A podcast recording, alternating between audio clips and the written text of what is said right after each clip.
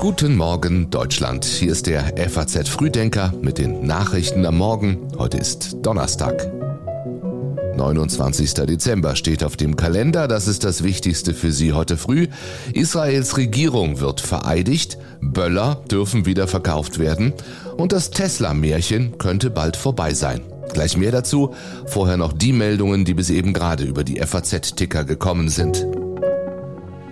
Die USA führen eine Corona-Testpflicht für Reisende aus China ein. Grund sind die explodierenden Infektionszahlen nach Chinas Ende der Null-Covid-Politik. Auch in Italien müssen sich Einreisende künftig testen lassen. Exxon verklagt die EU. Brüssel habe mit der Übergewinnsteuer seine Befugnisse überschritten, findet der Energiekonzern. Martin Schindler hat bei der Darts-WM in London eine große Überraschung knapp verpasst und gegen den englischen Vorjahresfinalisten Michael Smith doch noch verloren. Und Erling Haaland hat in der englischen Premier League einen weiteren Rekord aufgestellt. Der Stürmerstar aus Norwegen ist der Spieler, der in der Ligageschichte am schnellsten 20 Tore erzielt hat. Er brauchte dafür nur 14 Spieltage. Die Texte für den FAZ Frühdenker Newsletter hat Patrick Schleret geschrieben. Ich bin Jan Malte Andresen. Schön, dass Sie diesen Morgen mit uns beginnen. Israel bekommt heute eine neue Regierung. Wieder einmal unter Ministerpräsident Benjamin Netanyahu, der vor einer Woche quasi in letzter Minute verkünden konnte, ich wollte Ihnen mitteilen, dass ich in der Lage war, eine Regierung zu bilden, die sich um alle Bürger Israels kümmern wird und ich beabsichtige, sie so bald wie möglich einzusetzen. Heute ist es dann soweit. Im Parlament in Jerusalem wird die Regierung vereidigt, die sechste, die Netanyahu bildet und die am weitesten rechts stehende, die das Land je hatte. Vor der Vereidigung hatte die Knesset ein Gesetz verabschiedet, das vorbestraften Politikern ermöglicht, ein Ministeramt zu übernehmen. So kann der Vorsitzende der ultraorthodoxen Schachspartei Deri trotz Steuerdelikten in das Kabinett eintreten. Mit einem weiteren Gesetz wurden dem vorbestraften Itamar Ben-Gvir, dem Vorsitzenden der Partei Jüdische Stärke und künftigen Minister für nationale Sicherheit, erweiterte Befugnisse über die Polizeiarbeit eingeräumt. Um die Personalien in Netanyahus Koalition gibt es bereits erste Konflikte. Gegen die Ernennungen von Ben Gwir und Deri wurden bereits Petitionen beim obersten Gericht eingereicht. Berlin zeigt sich sehr besorgt über Spannungen im Kosovo. Die Bundesregierung fordert die Räumung der Barrikaden. Russland hingegen stellt sich auf die Seite Serbiens. Seit knapp drei Wochen errichten militante Serben im mehrheitlich serbisch bewohnten Norden des Kosovos Barrikaden, die vor allem die Straßen zu den Grenzübergängen nach Serbien blockieren. Damit protestieren sie gegen die Verhaftung eines serbischstämmigen früheren Beamten der kosovarischen Polizei, der einen Angriff auf kosovarische Wahlhelfer für die mittlerweile abgesagten Kommunalwahlen organisiert haben soll. Gestern entließ ihn ein Gericht in Pristina überraschend in den Hausarrest. Das heute fast ausschließlich von Albanern bewohnte Kosovo gehörte früher zu Serbien und ist seit 2008 unabhängig. Serbien beansprucht das Territorium des Landes für sich.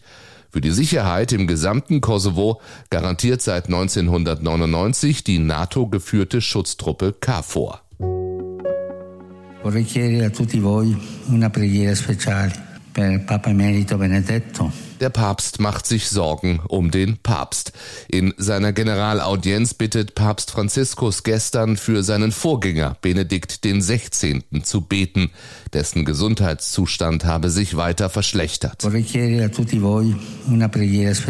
Ich bitte euch um ein spezielles Gebet für den emeritierten Papst Benedikt XVI. Er unterstützt im Stillen die Kirche, denkt an ihn, er ist sehr krank und bittet den Herrn, ihn zu trösten und zu unterstützen in diesem Zeugnis der Liebe zur Kirche. Kirche bis zum Ende. Nach diesem Aufruf besuchte Papst Franziskus seinen Vorgänger, der stehe unter ärztlicher Überwachung. Die Situation sei unter Kontrolle, hieß es danach aus dem Vatikan. Auch die katholischen Bischöfe in Deutschland riefen zum Gebet für Benedikt XVI. auf. Meine Gedanken sind beim emeritierten Papst, sagte Georg Betzing, der Vorsitzende der Deutschen Bischofskonferenz. Kanzler Scholz wünschte dem emeritierten Papst gute Genesung. Zum Jahreswechsel wird ein lange diskutiertes Gesetz Wirklichkeit. Große Unternehmen müssen gegen Menschenrechtsverletzungen bei ihren Zulieferern vorgehen. Es ist ein Gesetz mit Rechtsfolgen und ist auch ein Gesetz mit Biss. Denn Tatsache ist, dass die Unternehmen, die sich nicht an Recht und Gesetz halten werden, nicht nur mit erheblichen äh, Sanktionen zu rechnen haben, sondern auch mit dem Ausschluss von der öffentlichen Auftragsvergabe. Das sagte Bundesarbeitsminister Heil bei der Verabschiedung dieses Lieferkettengesetzes im Sommer vor einem Jahr. Wenn es am Wochenende nun in Kraft tritt, gilt es zunächst für die rund 900 Unternehmen in Deutschland, die mehr als 3000 Mitarbeiter haben. Ein Jahr später sinkt die Grenze dann auf 1000 Mitarbeiter. Das Gesetz war von Anfang an umstritten. Den einen gingen die Vorgaben zu weit, den anderen nicht weit genug. Und deshalb wird es mit diesem Gesetz zukünftig möglich sein, dass deutsche Gewerkschaften und auch deutsche Hilfsorganisationen vor deutschen Gerichten im Namen und mit Zustimmung der Menschen, die in ihren Menschenrechten verletzt wurden, klagen können, um deren Rechte durchzusetzen. Konkrete Pflichten ergeben sich zunächst nur gegenüber den unmittelbaren Zulieferern. Wenn das Management mitbekommt, dass bei einem mittelbaren Zulieferer etwas nicht in Ordnung ist, muss es aber ebenfalls tätig werden. Im Extremfall drohen Geldbußen bis zu zwei Prozent des globalen Umsatzes oder ein Ausschluss von öffentlichen Aufträgen für drei Jahre.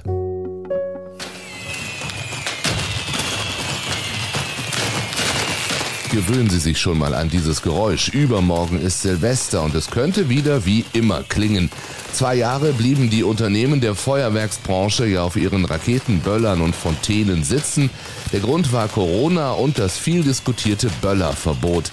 Hier nur noch mal zum Erinnern, so wurde das vor zwei Jahren vom damaligen Berliner Bürgermeister Müller begründet. Wir wollen verhindern, dass auf einem belebten Platz sich um 0 Uhr 300 junge Leute treffen, die zusammen zwei Stunden Feuerwerk machen. Das ist eben genau die Gruppenbildung. Das wollen wir verhindern.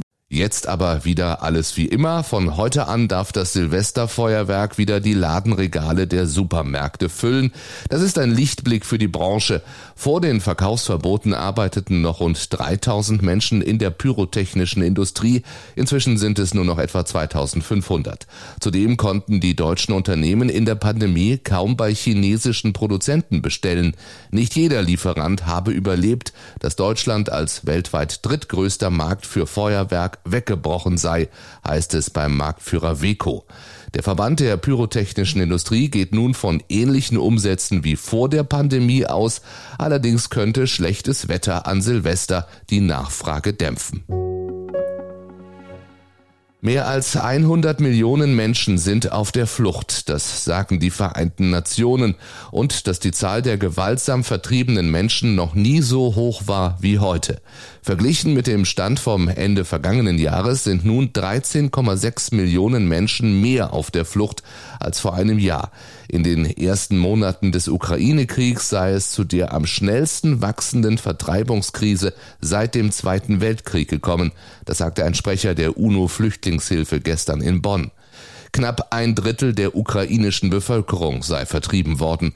Insgesamt fast acht Millionen Ukrainerinnen und Ukrainer, die als Flüchtlinge in Europa lebten und mehr als 6,5 Millionen Vertriebene im eigenen Land. Nach jüngsten Zählungen der UN sind bisher knapp 6900 Zivilisten im Ukraine-Krieg getötet worden, unter ihnen 1800 Frauen und 400 Kinder.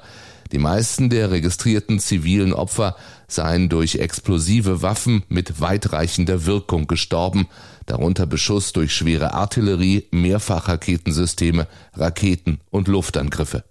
Das UN-Hochkommissariat für Menschenrechte geht davon aus, dass die tatsächlichen Zahlen erheblich höher liegen.